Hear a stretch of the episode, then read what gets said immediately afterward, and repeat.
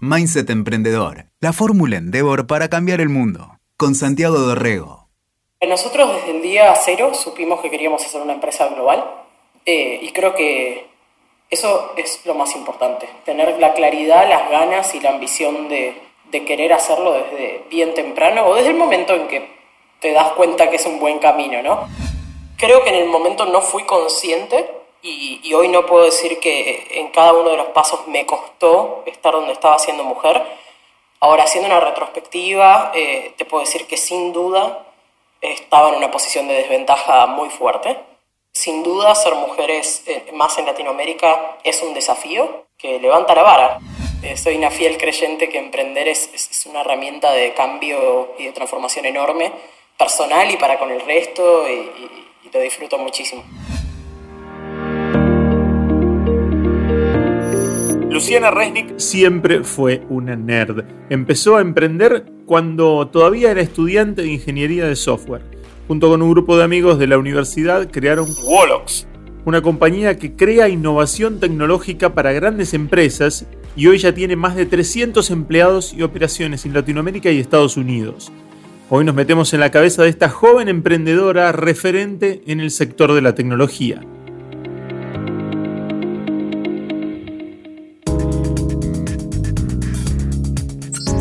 Hola, soy Luciana Resnick, fundadora de Wolox y una fiel creyente en el camino emprendedor como herramienta de cambio y transformación.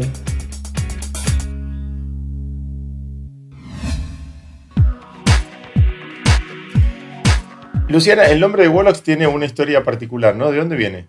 Sí, es un nombre bastante nerd, como, como nosotros, como la cultura de nuestra empresa y como los fundadores. La verdad es que al principio, como todas las empresas, no, no teníamos nombre y hubo un momento donde nos sentamos a decir, bueno, tenemos que tener un nombre.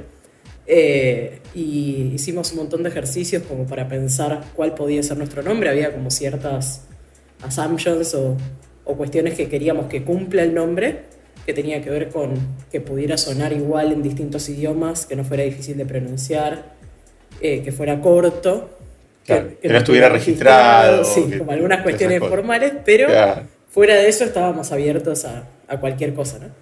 Y en algún momento, tirando nombres y pensando, salió uno que, se, que era Wololo, eh, que lo pensamos sobre todo porque no sé si, si alguna vez jugaste a Age of Empires. Sí, jugué, sí, claro que sí. Un, juego Por eso te preguntaba. maravilloso juego de nuestra época. Y, en el Age of Empires había un personaje que es como el mago, que va convirtiendo a la gente que rodea a su, a su crew, a su equipo, a, a, su mundo. Y cuando lo hace con la varita dice Wololo. Y, de ahí salía la idea de Wololo. y, y, después de ir modificándolo y pensar en algo un poquito más serio, nos gustaba que tuviera la X, simplemente porque, no sé, era una letra muy usada en el mundo de la tecnología. Eso derivó en, en Wolox, que es, que es el nombre que tenemos hoy. Y, en el laburo de Wolox, eh, eh, tenés que hacer un poco como el sacerdote y convencerlos a los otros, este, evangelizarlos a los otros con la varita para que vengan para, este, para tu lado o para tu manera de laburar. Por supuesto, y te digo que permanentemente y para adentro y para afuera, digamos, en, nuestra industria nosotros hacemos servicios eh, de transformación digital y de creación de productos de tecnología y es algo que estás permanentemente haciendo, tanto para el, adentro de la empresa, para los empleados, para poder competir por el mejor talento, que al final del día es lo más importante de, nuestra industria y de nuestra empresa, como con tus clientes, ¿no? Como todo lo que es la transformación digital y subirse a la ola de lo nuevo, eh, también requiere muchísimo convencimiento, eh, de mostrar un camino, de, de que confíen en vos al final del día, porque muchas veces es estirarse un poco al vacío, mismo para nuestros clientes, eh, seguirnos a nosotros versus seguir por ahí a una compañía establecida que les dice lo que hacer y repetir lo que hicieron 20 veces antes, es, lanzarse algo que, tenés que confiar en quien te está liderando, así que sí, sin duda.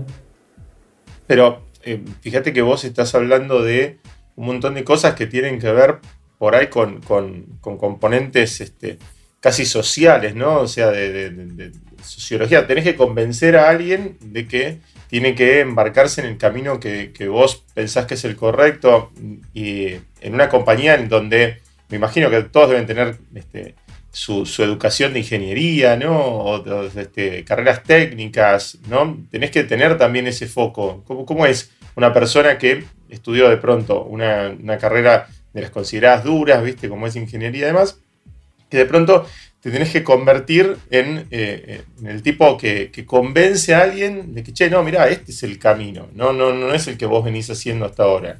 Bien. Y no hay nada técnico ahí, ¿no? Eh, bien, sí. A ver, Claramente no es fácil. Eh, creo que no hay nada más interesante que cuando la ciencia se une con lo social, ¿no? El encuentro de, las dos genera algo muy, muy interesante. De todos modos, creo que al menos nuestra forma de, convencer, si se quiere, no es tanto convencer de que lo que nosotros decimos es lo que hay que hacer o es lo correcto, sino es más bien convencerlos de un método, ¿no? de convencerlos de que tenemos un método de trabajo en conjunto con los clientes que va a llevar a buenos resultados o que va a llevar a encontrar cuál es el camino. Y no siempre el camino lo sabemos de antemano y no siempre el camino es el mismo.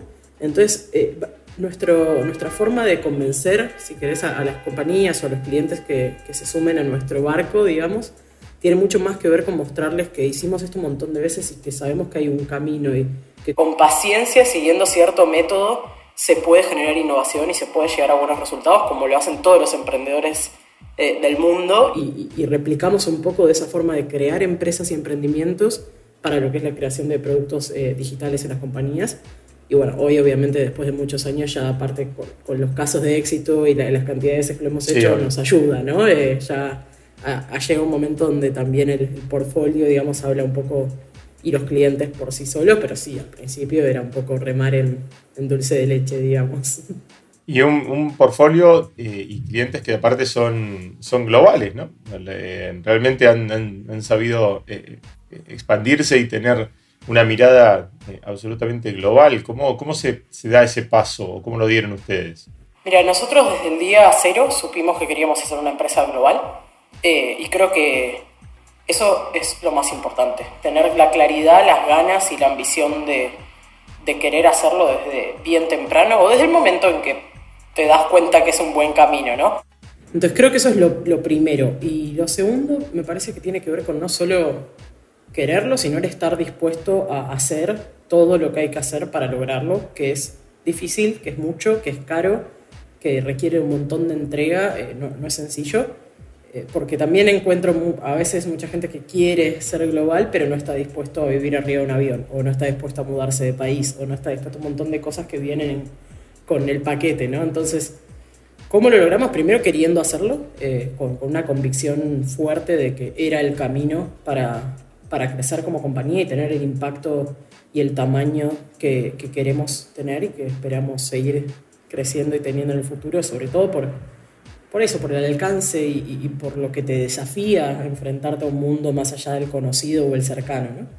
Y, después fue poner toda la garra para, para, hacerlo realidad, con un plan claro, pero sobre todo con muchas ganas y un equipo que empujó hacia eso y que lo pusimos como prioridad durante muchos años. Eh, y por suerte pudimos materializarlo, no sin haber cometido 28.000 errores en el camino que, eh, antes de lograrlo, ¿no? ¿Y cómo trasladas? Porque una cosa es armar una, filosofía de compañía con, un grupo de amigos, empezar a, trabajar, eh, y de pronto tenés que escalar eso a una oficina, qué sé yo, en Europa o en México o en, eh, Estados Unidos, ¿no? Eh, ahí se, diluye o se empieza, se puede llegar a complicar sostener eso que vos habías armado, que para vos tenía una lógica este, casi natural, que era con tus con tus amigos o con ese grupo con el que arrancaste eh, y, sostenerlo así, a, distancia.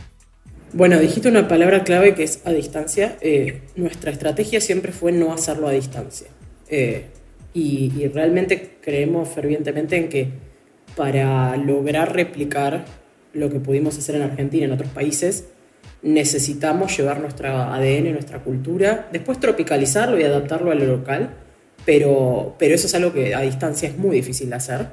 Eh, entonces, cada vez que hemos llegado a un nuevo país y hemos abierto una nueva oficina, siempre fue eh, la semilla inicial un equipo de entre 3 y 10 personas de Buenos Aires, en general gente que ya venía haciendo carrera, que tenía la cultura muy, muy a flor de piel, quienes llegaron y plantaron bandera en cada uno de los países y se quedaron el suficiente tiempo como para después empezar a incorporar talento local y empezar a, poner ese flavor local en la propuesta de cada país, pero llevando y estando y poniendo el cuerpo para que lo que habíamos construido en Buenos Aires y había funcionado en un inicio lo pudiéramos realmente replicar en las regiones y va mucho más allá de qué hacemos, tiene mucho que ver con cómo lo hacemos eh, y, cómo nos relacionamos entre nosotros y cómo armamos cultura. Y, eso realmente a distancia creo que hubiese sido imposible. Eh, no, no, no, me lo imagino, al menos no con el mismo éxito que, creo que tuvieron algunas de esas iniciativas. Claro. ¿Dónde tienen eh, oficinas en este momento? Hoy en Santiago de Chile, en Medellín, en México, en Buenos Aires eh, y en San Francisco. ¿Y estás pensando en alguna expansión en, en Europa o en otros, este, en otros lugares? ¿Cómo, son los próximos pasos? Por el momento y probablemente por los próximos años no. Eh, creo que estamos en un momento ya hace un año más o menos de consolidación. Hemos expandido mucho y ahora tenemos mucho para profundizar. Eh, ya plantamos banderas en lugares algunos estratégicos a nivel comercial, otros estratégicos a nivel innovación, otros estratégicos a nivel talento, sobre todo Colombia y Argentina son nuestros mayores pools de talento. Eh, Chile, Argentina, México y Estados Unidos son muy fuertes comercialmente. Eh, y Estados Unidos, San Francisco particularmente, es, una exposición a, a, lo último que está pasando a la innovación. Entonces, cada oficina tiene una razón de ser y creemos que ya hemos pisado en, en la mayoría de los lugares que nos permiten profundizar. De todos modos, por supuesto, si hay alguna gran oportunidad, no necesariamente con una búsqueda activa, pero si hay una gran oportunidad que podemos salir a buscar en algún lugar, eh, seguramente lo haremos. Eh, pero tiene que venir así como una oportunidad, probablemente que no busquemos demasiado proactivamente como si fueran otras de las, llegadas, al menos por los próximos dos años, te diría. Claro, eh, es interesante lo que decías, bueno, de, de, las características de cada mercado y lo que te puede llegar a aportar cada uno, ¿no? Pensaba, ¿cómo es jugar ahí en, primera, ¿no? Establecerte en San Francisco, donde están todos, donde todos son los que quieren este, eh, avanzar, ¿no? O sea, una cosa es la competencia que puedes llegar a tener en Buenos Aires o en Santiago de Chile, y otra cosa es la competencia que puedes llegar a tener en, San Francisco, ¿no? Por supuesto. A ver, eh, la competencia en San Francisco es brutal. Eh, realmente es el lugar donde todos quieren estar, es la cuna de la innovación, pero a la vez la oportunidad es inmensa. Entonces, lo que tiene el mercado americano, a diferencia de otros, eh, y, algo que he aprendido con el tiempo es que desde Argentina no podemos dimensionar el tamaño del mercado americano, eh, norteamericano, ¿no? de Estados Unidos. Al ser un mercado tan, tan, tan grande, eh, la principal diferencia es que todo es de nicho. Vos tenés que encontrar en qué sos bueno y en qué te diferencias y por qué sos mejor que los otros y aunque sea en un nicho extremadamente pequeño, es lo suficientemente grande como para que puedas crecer muchísimo. Sin embargo, en Latinoamérica nuestra estrategia siempre es mucho más horizontal. No hay un mercado tan grande. Por ende, probablemente tú, quienes pueden ser tus clientes, al menos en nuestra industria, por ahí son 10, 20, 30 por país. Los número uno lo puedes decir con nombre y apellido y los puedes salir a buscar. Y, y tenés que ser un poco más generalista porque no tenés 10.000 que quieren exactamente lo que querés y vas a proponer algo tan, tan específico. Entonces, esa es como la principal diferencia. Más allá de que es un mercado extremadamente competitivo, hay espacio para todos y para más. Y cada nicho es un mundo. Entonces, si te especializás y lográs entender una partecita del mercado lo suficientemente bien como para ser el mejor, ahí empiezan a abrirse las puertas y empieza a ser más sencillo. Eh, y creo que ese fue lo que más nos costó entender al principio queríamos salir a vender como vendíamos en Latinoamérica y ofrecer lo mismo que ofrecíamos en Latinoamérica y no funciona así. Claro. Y en, ese camino, eh, y, particularmente en este momento en el que atravesamos toda una, pandemia que cambió todas las, condiciones y demás, ¿te es más fácil convencer a esos, eh, como vos decís, a esos 30 que yo tengo, que yo sé los nombres en estos países, eh, y, de pronto ahora con, todo este cambio de condiciones, eh, te pasó que, vengan y te digan, sí, ok, era como vos decías, y vamos a tener que laburar mucho más en un, qué sé yo, en un marketplace o pensar en que, en que la gente va a hacer todo a distancia o va a hacer todo este, desde sus casas?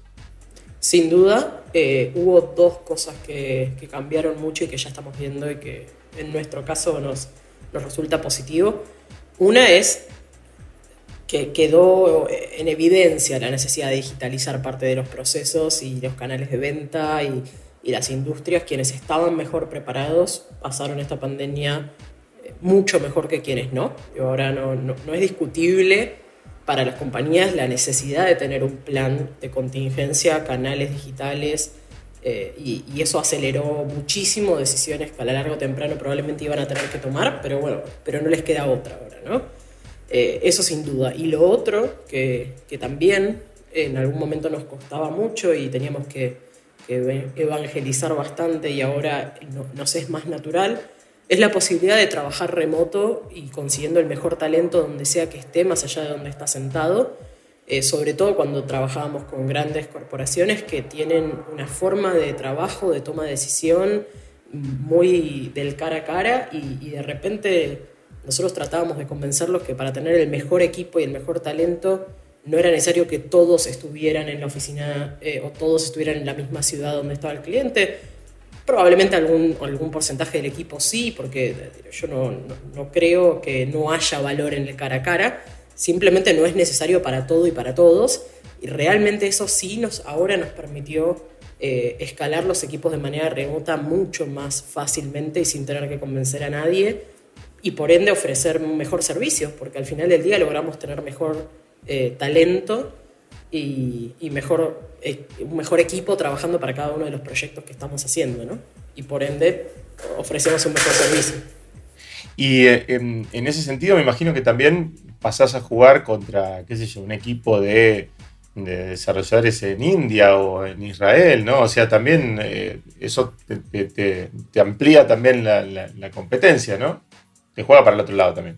Por supuesto, y, y ahí vuelvo un poco por ahí a, a lo que te decía de Estados Unidos, hay que entender el diferencial, hay que entender por qué eso es diferente y por qué no. Y, también aceptar que, que, por ahí hay ciertas cuestiones donde vos no sos la mejor opción para el cliente y también decírselo genera una fidelidad enorme, ¿no? Entonces, si un equipo, por decir eh, algo en India, puede hacer exactamente el mismo trabajo a la mitad de precio, y va a tener lógica, seguro. Eh, también es muy probable que no puedan hacer exactamente lo mismo en muchas de las cosas que hacemos, ya sea por el time zone, por el idioma, por la cultura, por un montón de factores que, hacen que tengamos un diferencial muchas veces, pero algunas veces no, y en esos casos perderemos y, estará bien, digamos, ¿no? Claro, y, hablando también de diferencias de, trabajar y lo que puedes ofrecer y lo que puede ofrecer uno, puedes ofrecer otro, eh, y, en, esa, en, ese, en ese trabajo constante de, convencer a la gente en eso. Em, a, vos te costó siendo mujer ubicarte ahí? Es un, es un negocio este, donde predominantemente están, ahí hay hombres, ¿no? Ahí arriba discutiendo y, decidiendo. Sí, totalmente. A ver, siempre que hablo del tema digo lo mismo. Creo que en el momento no fui consciente y, hoy no puedo decir que en cada uno de los pasos me costó estar donde estaba siendo mujer. Ahora, haciendo una retrospectiva, eh, te puedo decir que sin duda estaba en una posición de desventaja muy fuerte, que a veces me costó más y a veces me costó menos sobrellevar, ¿no? Pero sobre todo en lo que es, eh, si querés, las tomas de decisiones o los espacios de decisión o la venta corporativa, donde del otro lado siempre, o el 90% de las veces, son hombres de más de 40 años acostumbrados a cerrar negocios de otra forma y a, y, a, otro tipo de interacciones. Eh, sin duda, ser mujeres eh, más en Latinoamérica es un desafío que levanta la vara, que te hace tener que ser mejor, que te hace tener que destacarte más, que, que se puede, pero no sin mucho esfuerzo atrás y sin duda empezando de una situación y desde un lugar de, disparidad muy grande. Pero es interesante lo que decís, que vos, digamos, vos eh, en el transcurrir lo tomaste como muy naturalmente, o sea, le diste para adelante y lo, y lo, fuiste haciendo. Ahora sí, mirás para atrás y decís, ok, sí, tuve por ahí que, este, que, que, ser mejor que todos los demás o tuve que dar exámenes con una vara mucho más alta que los demás, pero mientras tanto fuiste dándole. Sí, lamentablemente lo tenemos muy naturalizado. Claro. Eh, creo que, es parte de, nuestra cultura en el momento pensar que está bien, que es normal, que, ni te llame la atención, ¿no? Y, eso habla también de culturalmente dónde estamos parados, porque lo naturalizamos, nos parece normal y no, y no lo es, o no debería serlo, digamos. ¿no?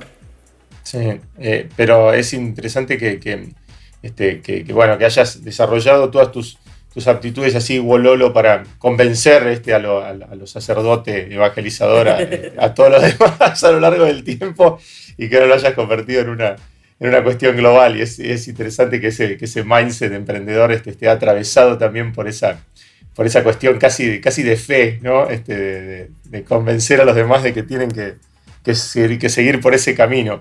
Eh, la verdad que un placer eh, charlar con vos, eh, Luciana, y, conocerte y bueno, hacer que la gente también conozca un poco más de cómo trabajan ustedes y, cómo lo desarrollan. Perfecto, gracias Santiago, un placer para mí también y, ojalá que un poco de, esa, de ese mago eh, le llegue a quienes estén tratando de emprender y les dé ganas y, la verdad que es, un camino hermoso. Eh, no sin trabas, no, no, sin un poco de locura, pero, pero sí, eh, soy una fiel creyente que emprender es, es, una herramienta de cambio y de transformación enorme, personal y para con el resto, y, lo disfruto muchísimo. Así que ojalá que, que así siga. Excelente. Gracias, Luciana. Escuchaste Mindset Emprendedor. WeToker. Sumamos las partes.